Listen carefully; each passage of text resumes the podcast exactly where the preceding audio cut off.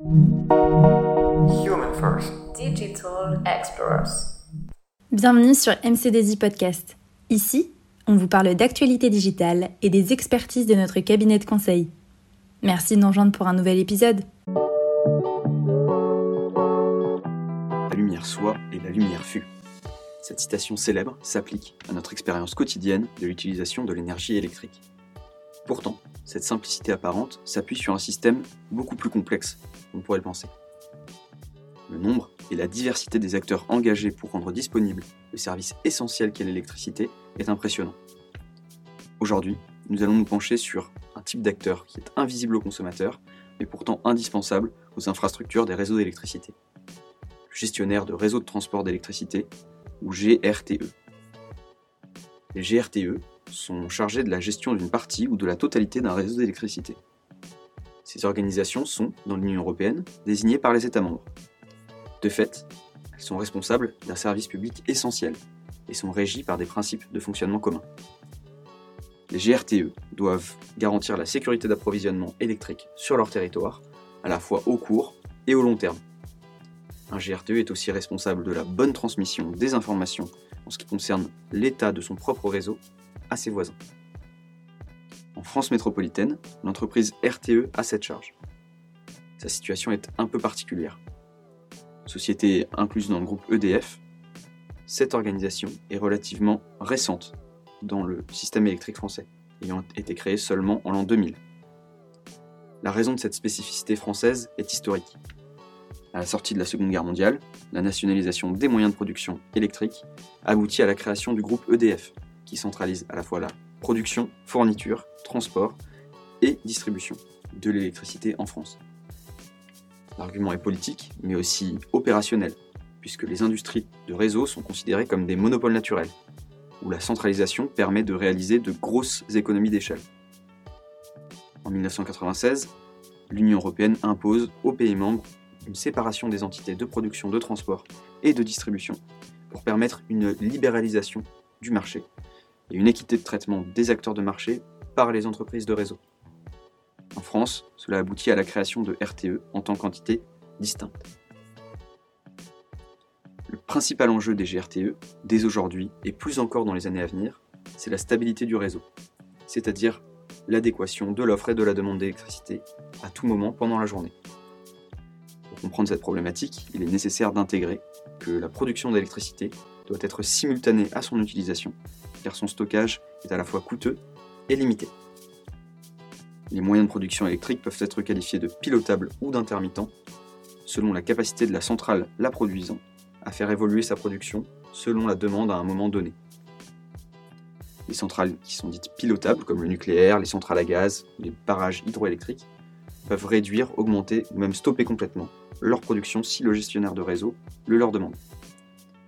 Les centrales dites intermittentes, comme les centrales solaires ou éoliennes, sont dépendantes des éléments et ne peuvent pas faire fluctuer leur production en fonction de la demande. En France, la part du pilotable est supérieure à 80% de la production totale, majoritairement d'origine nucléaire et hydroélectrique. Pour assurer l'équilibre entre l'offre et la demande, à un moment donné, on peut donc agir sur la production, en augmentant ou en diminuant la production des centrales pilotables. On a aussi d'autres solutions, par exemple si la demande est trop élevée par rapport à l'offre, on peut agir sur la consommation, avec des mécanismes d'effacement, qui consistent à demander à de gros sites industriels d'interrompre temporairement leur activité. A l'inverse, si la consommation est plus faible que l'offre, on peut stocker une partie du surplus.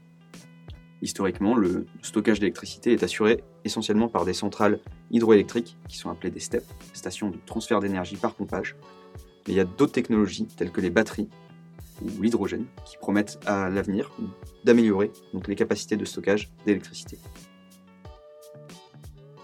Si euh, tous ces leviers ne sont pas suffisants, les GRTE peuvent aussi faire appel aux pays voisins, en se coordonnant pour transmettre ou pour recevoir euh, un surplus d'électricité à un moment donné. Ça nous amène au deuxième enjeu, l'interconnexion des réseaux. Les GRTE euh, se trouvent face à un problème de continuité de service, du fait de l'augmentation de la part euh, des énergies intermittentes dans le mix électrique.